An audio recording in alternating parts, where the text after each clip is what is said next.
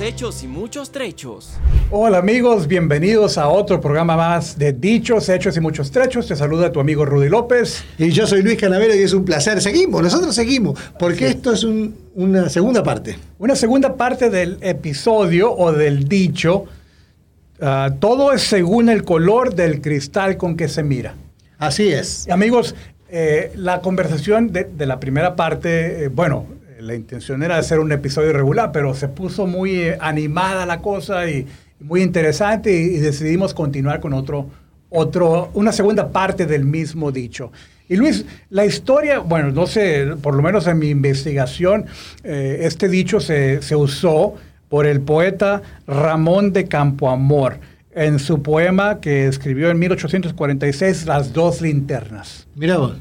Mira, me gustaría leerte, porque Dale, dale. es un poema con, con varios párrafos, ¿verdad? Pero me gustaría leerte uno. Bueno. eh, porque ilustra precisamente lo que decimos. Eh, las dos linternas. Eh, el poema dice, de Diógenes compré un día la linterna a un mercader. Distan la suya y la mía cuando hay de ser a no ser. Blanca la mía parece, la suya parece negra. La de él todo lo entristece y la mía todo lo alegra. Y es que en el mundo traidor nada hay verdad ni mentira. Todo es según el color del, del cristal con que se mira. Así, ah, eh, es verdad. Lo describe perfectamente bien. Me encanta Perfectamente. eso, porque puede ser la misma linterna, pero alguien dice, no, esta linterna no sirve. Esta Ah, y él lo plantea desde dos puntos, blanco Sí, o negro. blanco o negro, Pero hay una cantidad de matices en el medio Sí. también. Y, y- y bueno, quizás es bueno empezar desde esa perspectiva, como lo empezamos en la primera parte del episodio. Claro, ¿no? claro. Esos dos puntos opuestos de decir, eh, no, es que yo, yo estoy en lo correcto y tú estás en lo incorrecto. Sí. Tú estás equivocado. Claro. Con una certeza de que tú estás equivocado. Es que muchas veces vemos hasta la realidad de diferentes puntos de vista, ¿no? O sea, eh, vos ves un auto rápido y decís, el tipo va rápido porque llega tarde a su trabajo. Y yo lo veo y digo, este va a matar a alguien, va corriendo para la casa porque se quiere acostar a dormir. O sea, eh, depende, todo depende, todo depende. Por eso no hay que tom- o sea, no hay que eh, eh, tomar conclusiones antes de tiempo. Hay que averiguar un poco más de la Claro. historia. Y en el episodio te- anterior estaba yo terminando con este, este ejemplo de una amiga mía y lo voy a repetir por, por- por- si acaso alguno no ha escuchado el episodio anterior. Decía ella que ella es empresaria, tiene un grupo de empresas y, y empleados. Y decía que al principio, cuando ella no tenía tanta experiencia, cuando venía un empleado a quejarse, a darle una... eh, Pues ella decía, era, era un chisme básicamente, pero venía a quejarse de otro compañero o compañera. Y ella escuchaba y tomaba acción. Claro. Y a veces se daba cuenta de que era la decisión equi- equivocada, porque escuchó solamente de este empleado.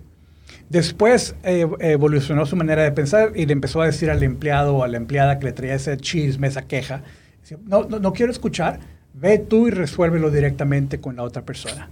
Y pues algunas ocasiones se resolvía, pero muy frecuentemente no, esa persona no iba directamente y, quedaba ahí como que, como que un problema andando que nunca se resolvía. Eventualmente, para finalizar que todos vieran las cosas con el mismo filtro, ella dijo, ¿sabes qué? Le decía el empleado o empleada que traía ese problema, espérate, espérate, no digas nada, voy a mandar llamar a la otra persona. Y aquí yo voy a ser testigo de que ustedes dos hablen de este problema. Y Luis empezó a ver menos chismes. Eso es natural. Cuando uno confronta al chismoso con el chismeado, no sé si se dice así, eh, eh, ahí hay un conflicto, porque normalmente el chismoso no le gusta este, encarar al otro, ¿no? Decir, vos que me dijiste una cosa y no era así. Sí. Entonces está el filtro que pone el chismoso, Claro. el filtro que el chismeado. Claro, claro, claro. El otro filtro que puede tener en este Claro, caso, la, la- claro. la- la- la persona neutra quizás o- Claro, o, el testigo. Claro. Así es que cada quien tiene su, su lente, su- Sí, su, cristal para ver las cosas. Tal cual. Cada, cada cual lo ve de diferente perspectiva. Por eso decía eh, anteriormente que, que vos para, para, para eh, ponerte en el lugar del otro, cosa que es imposible, por lo que decía anteriormente, porque juegan sentimientos, experiencias, cultura, vivencias, una cantidad de cosas. No, se puede poner en el zapato del otro, pero sí mirarlo desde otra perspectiva. Y eso está buenísimo porque amplía tu cabecita un poquito más. Y eso está buenísimo. Uno lo aprende después de viejo, ¿viste? Esto es así. Pero, este, como decía anteriormente, yo peleaba contra todo. A mí me gustaría este, seguir con este tema, pero quiero plantearle a los oyentes una historia que se hace en psicología normalmente, que, es para que un poco va a ilustrar lo que estamos diciendo en este momento. ¿no? Parece bien, claro que sí. Y, amigos, eh, originalmente Luis había sugerido que yo la contara, pero Luis la conoce mejor y yo por eso le pido que, que mejor sea él el que la cuente. Y, pero quiero prepararte algo, porque vas a escuchar y quizás consciente o inconscientemente vas a estar escuchando con tu lente, con tu filtro, con este cristal que te va a empezar a, a, evaluar y a juzgar. Claro, yo lo voy a contar lo más neutro que puedo para no influenciar absolutamente en nada. Pero esto de juzgar, amigos, eh, yo quisiera que pongas atención y que nos des tu juicio, que nos des tu conclusión que nos compartas aquí en el programa, en Facebook, en YouTube, donde nos estés viendo, que nos pongas tu comentario. ¿Qué piensas tú? ¿Quién es el culpable? Así es. ¿Quién es más culpable que quién? Ah, esa es la historia. Así es. Este, en esta historia, amigos, hay dos islas. En, esas dos islas eh, viven cinco personas y nadie más, no hay nada más. Estas dos islas están separadas por un mar lleno de tiburones. Eh, o sea que no se puede ir nadando. Eso me refiero. Este es un mar lleno de tiburones. En una de las islas vive una madre con su hija y un barquero, que es el que maneja el barco, mejor dicho, el barquero. En la otra isla está el novio de la chica y el mejor amigo del novio. La chica se entera que el novio está enfermo y ella decide ir a verlo a la otra isla. Para poder ir a verlo, ella necesita de los servicios del barquero. El barquero, cuando ella va y le pregunta si la puede trasladar hacia la otra isla, el barquero le dice, sí, pero tú tienes que tener sexo conmigo para yo llevarte hasta la otra isla. Ella se asusta o se, o se pone mal y la va a consultar con su mamá. Mamá, el barquero me dijo esto, que me pasa, pero quiere tener sexo conmigo. La madre le dice, mira hija, yo ya te di toda la educación que te puedo dar, te di todos los valores que te puedo dar, la decisión es tuya. La chica lo piensa y dice, yo tengo que ir a ver a mi novio, le acepta al barquero la propuesta y el barquero la cruza a la otra isla. Cuando ella llega a la otra isla, le dice al novio lo que tuvo que hacer ella para poder ir a verlo. El novio le dice, yo te amaba con toda mi alma, yo me iba a casar contigo, pero dado este hecho, no me voy a casar. La chica irrumpe en llanto y el mejor amigo de él se acerca a ella y le dice, yo te amé toda mi vida, no podía decir nada porque vos eras la novia de mi mejor amigo, pero yo me caso contigo. Ahora viene la pregunta. Ustedes díganme, ¿quién es más culpable? ¿La madre? ¿La chica? ¿El barquero? ¿El novio o su mejor amigo? Yo espero tus respuestas y en un futuro vamos a, hablarlo nuevamente con todos ustedes. Yo quisiera agregarle aquí como para la, para la trama, ¿no? O sea, hay, habrá alguien inocente aquí, alguien que... no, no, no, respondas tú, ¿verdad? Que la gente no responda, amigos. Pero porque alguien puede pensar, oye, eh, quizás el amigo hizo algo bueno, la rescató, o quizás el malo de la película es X o Y, ¿verdad? Y, y yo quisiera que, que nos compartas lo más posible, ¿verdad? Quién es el, malo, pero quién es más malo. No, por eso digo, acá no es una cuestión de quién es eh, eh, culpable o inocente, sino quién es más culpable que quién. Sí. Este, del 1 al 5, son cinco personajes, la mamá, la hija, el barquero, el novio y el mejor amigo del novio. Estos cinco personajes involucrados en la historia, En orden, lo quieres tú, ¿verdad? hay uno mejor que el otro, y yo quiero que vos me digas, vos me digas, ¿quién es más culpable que quién en esta historia? Espero la respuesta para comentarla Me, luego. me va a encantar, o nos va a encantar leer esto, amigos, en orden, de más culpable al menor culpable. Así es. Y yo creo que esperemos que nos respondan y vamos a estar viendo diferentes perspectivas. Así es, eh, me, encanta la historia. No sabía que venía de 1840 y pico el tema. sí. Este, es, es muy real. Eh, toda la gente, inclusive, inclusive había, había un grupo artístico uruguayo que decía, cuando te pones los lentes de la realidad. ¿no? Uno ve la realidad de una manera, pero cuando te pones los lentes de la realidad, ¡Apa! Cambió la historia acá. ¿no? O sea, vos decís, Rudy es bueno, amable, divino, pero te pones los lentes y decís, no, qué malo que Rudy. O sea, hay diferentes maneras de ver la cosa. Sí. No hay una sola manera. No existe lo correcto o lo incorrecto en este caso. Eh, el- lo correcto o lo incorrecto es depende del lugar donde estás parado, Sí, de donde ves el color. claro que sí.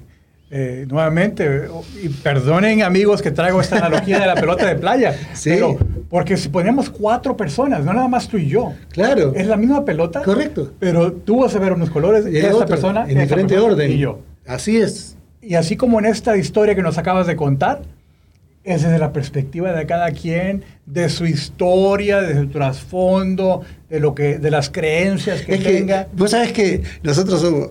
Eh, no, no voy a poner a nadie, porque si, yo estaba tentado a poner algo en particular. Pero en, en la misma historia, y esto es real, en la misma historia hay dos islas que pelean por la misma cosa. ¿Ok? Tienen 98% de coincidencias y tienen un 2% de diferencias. Sí. O sea, de, 10 de 100 cosas, tienen 98 coincidencias y dos diferencias. Esas dos diferencias, que son pequeñas, Rudy, créeme, son chiquititas así, hacen que esas dos organizaciones estén separadas. Sí, te lo creo. ¿Cómo puede pasar? Cuando hay más coincidencia que diferencia. Mira, quizás no inician así. No, obvio. Quizás inician con ese, esa, todo ese 98% que es lo mismo. Pero en el momento que notan una diferencia, la- el centro de atención se va para allá. Sí, increíble. Y luego puede ser que empiecen a magnificarla y, y se va creciendo como que no, esto, esto no está bien y, y empiezo a poner mucha atención. Donde se, donde se conecta la energía emocional, Luis, nuestra lógica va a ir a, Claro. a buscar. Es que todo tiene que ver con, con, Sí. con la emoción. Claro. Entonces, ya, ya sea que se agregue más a esa diferencia, una sola diferencia se va agregando, se va magnificando, o también, como dicis- dijiste, se encuentra una segunda. Tal cual. Y, y entonces se les va olvidando a la gente todo lo que tenemos en común. Sí, sí. Y se va separando. Es increíble, es increíble. Y pasa en, en- en todos los aspectos. Eh, hay más cosas en común que en diferencias.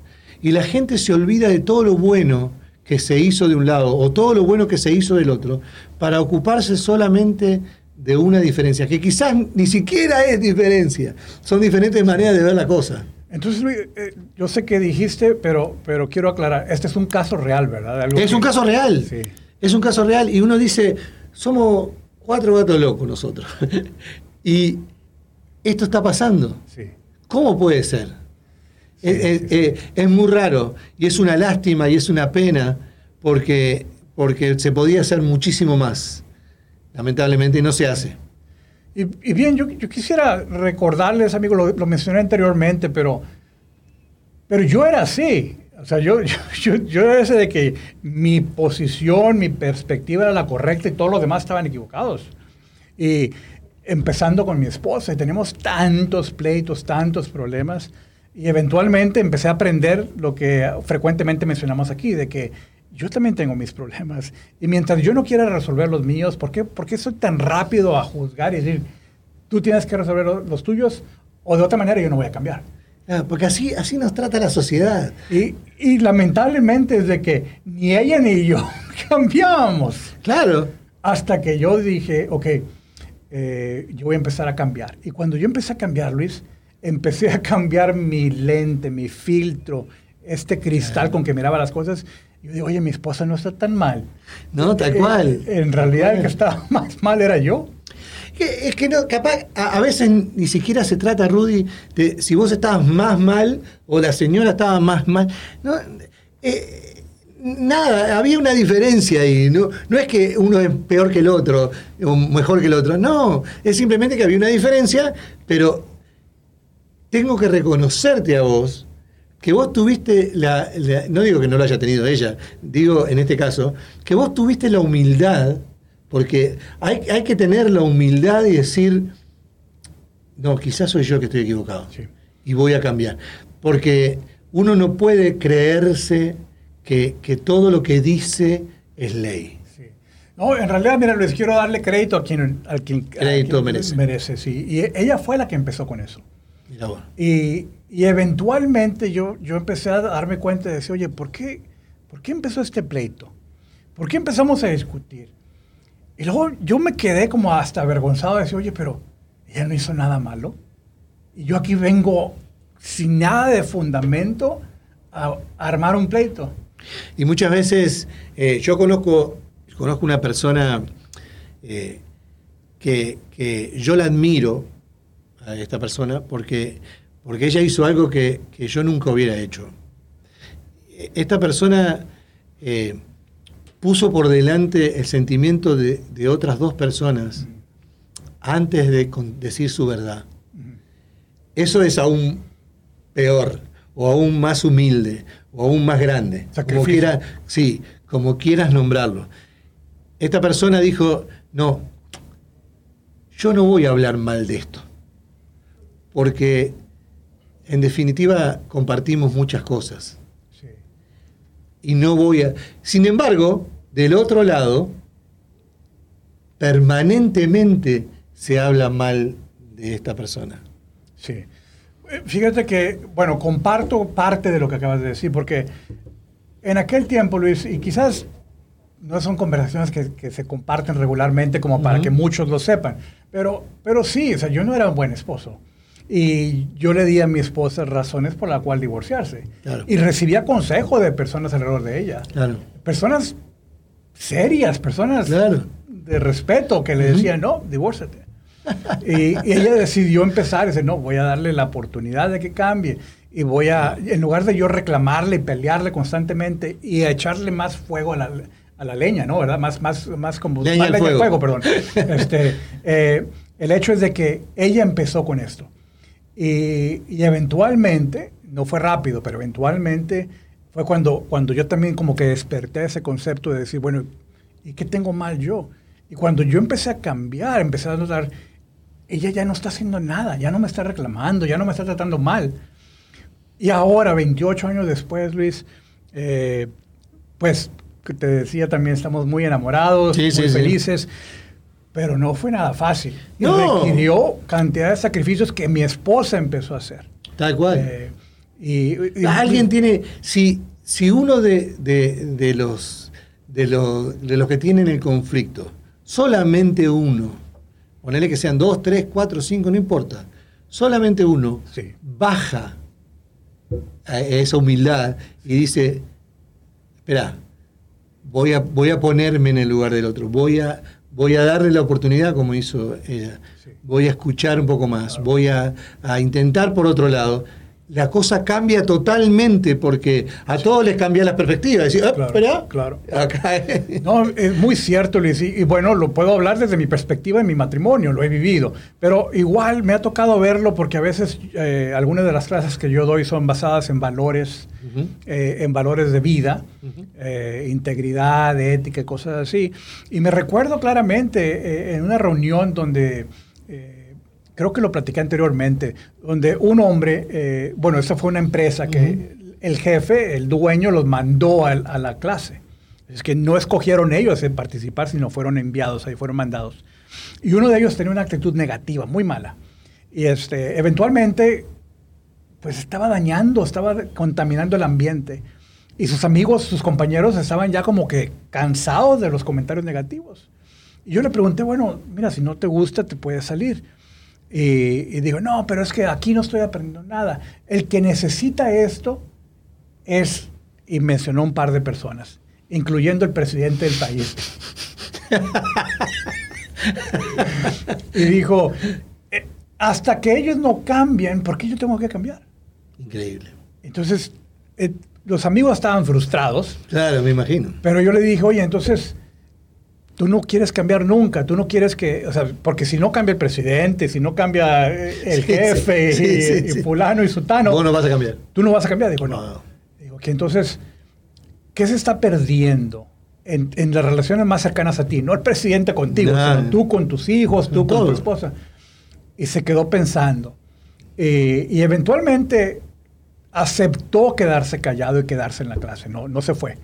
Pero, pero fue esa, esa sensación de decir, yo no, o, o sensación, digo, sentimiento, este como que enojo, decir, yo no voy a cambiar hasta que el otro no cambie. Y si el otro dice lo mismo, nunca va a haber Nunca va un a pasar. cambio. Nunca va a pasar. Por eso digo yo, eh, a mí me parece que, que tiene que haber, eh, tiene, uno tiene que dar el paso adelante. Uno tiene, o dar el paso atrás, como quiera decirlo.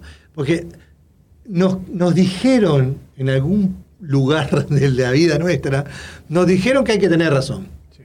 que hay que ganar y que hay que tener razón y que si no ganás, no existís. O sea, no, no es así. Esto no se trata ni de ganar ni de perder. Creo que con, con una postura intransigente se pierde mucho más de lo que se gana. Sí. Pero como nos dijeron que nunca hay que admitir que te equivocaste, cosa que para mí es un error grande como de aquí a la China, más o menos.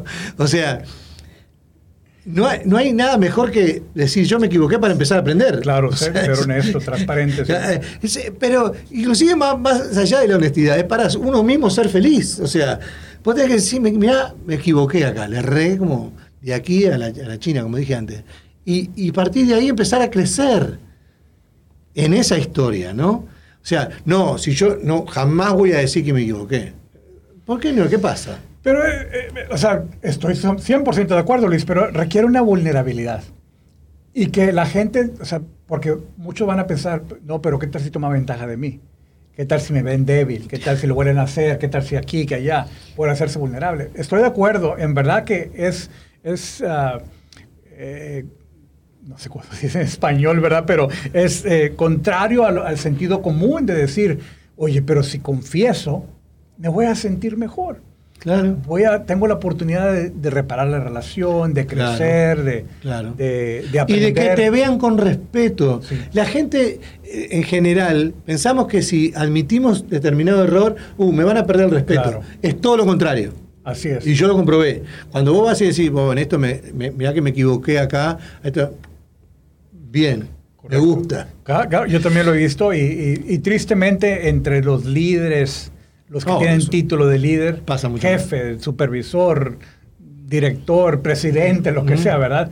Pasa mucho. Mucho, claro. No, no, no están dispuestos a hacerse vulnerables. Correcto, correcto. Y yo, eh, inclusive, me parece que va un poco más allá de ser vulnerable, no. Va, va en ser sincero. O sea, decir, te equivocaste y admitilo, vamos a crecer juntos desde, desde el error. Y, y si esto es así, la vida es así. Vos te tenés que golpear la cabeza contra la pared para darte cuenta que, viste, que te equivocaste, no. Si te diste cuenta antes, no te des la cabeza contra la pared. Frená, decir que te equivocaste y ahí a partir de empezar a, a crecer, ¿no? Claro es la realidad. Claro. Bueno, amigos, pues en verdad que hemos estado disfrutando mucho de este tema, que hasta lo extendimos a un segundo episodio, Sí, ¿verdad? sí, sí, sí, sí. Y, y quisiera que por favor eh, comenten abajo de, de la historia que nos compartió Luis y, y nos nuevamente nos den su perspectiva de, en orden, de, de- de el más culpable al menos culpable. Así es. ¿Quién es más culpable en la historia? ¿La madre?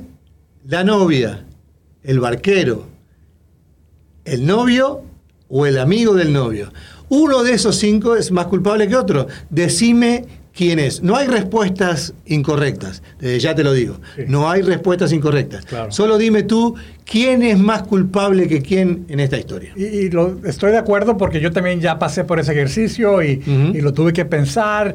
Y cuando yo di mi respuesta, y escuché perspectivas diferentes, yo cambié mi respuesta. es probable, es probable, pero eh, eh, lo bueno es esto, es, es hacerlo con todos. Decime quién es más culpable y menos culpable. Lo vuelvo a repetir, no hay respuestas incorrectas y no hay una más inteligente que otra. No. Decime quién es más culpable. Y haznos un favor, comparte este ejercicio, comparte este video con tus amigos, familiares, conocidos y que también respondan. Que, y de paso, suscríbanse a nuestro canal. Ah, por favor, denle el like. ¿Cómo le cuesta a la gente, eh? Sí, ¿verdad? Es una cantidad de amigos que lo escuchan, y, pero no ponen like, no ponen un comentario. No les cobran, no les cobramos, pongan ahí el comentario. Oye, es cierto, tenemos cantidad de amigos, ¿verdad? Sí, como que nadie. sí. Bueno, pocos. Poco, po- porque les cuesta, como que les cuesta. Pongan, pongan like y ayudan. Este, y pongan un comentario y compartan. Oye, en verdad que te- yo te quiero hablar a ti, amigo mío, Sí. porque me dices que escuchas y que ves el video, pero a un pasito más, por favor, hazle like y suscríbete. Dale like. Bien, amigos. Bueno, ya se nos está des- desbaratando aquí el episodio. Ya, mandamos un abrazo grande. Claro. Amigos, muchísimas gracias por acompañarnos. Ha sido un gusto, un gran placer platicar contigo este día. Eh, estamos aquí para servirte. Dichoshechos.trechos.com puedes seguirnos en nuestras diferentes redes sociales, pero también tenemos un botón ahí para que nos envíes mensajes. Por favor, si quieres compartirnos algo, si quieres invitarnos a dar alguna charla, Luis ya ha sido invitado, me da mucho gusto también por ello, o, o quizás enviarnos un dicho o refrán que te guste para compartirlo en un episodio futuro, ahí en dichoshechos.com nos puedes encontrar. Sí, muchas gracias amigos. No se olviden de decirme quién es más culpable que quién. Así que les mando un abrazo grande. Que estén bien. Hasta la próxima. Gracias, amigos.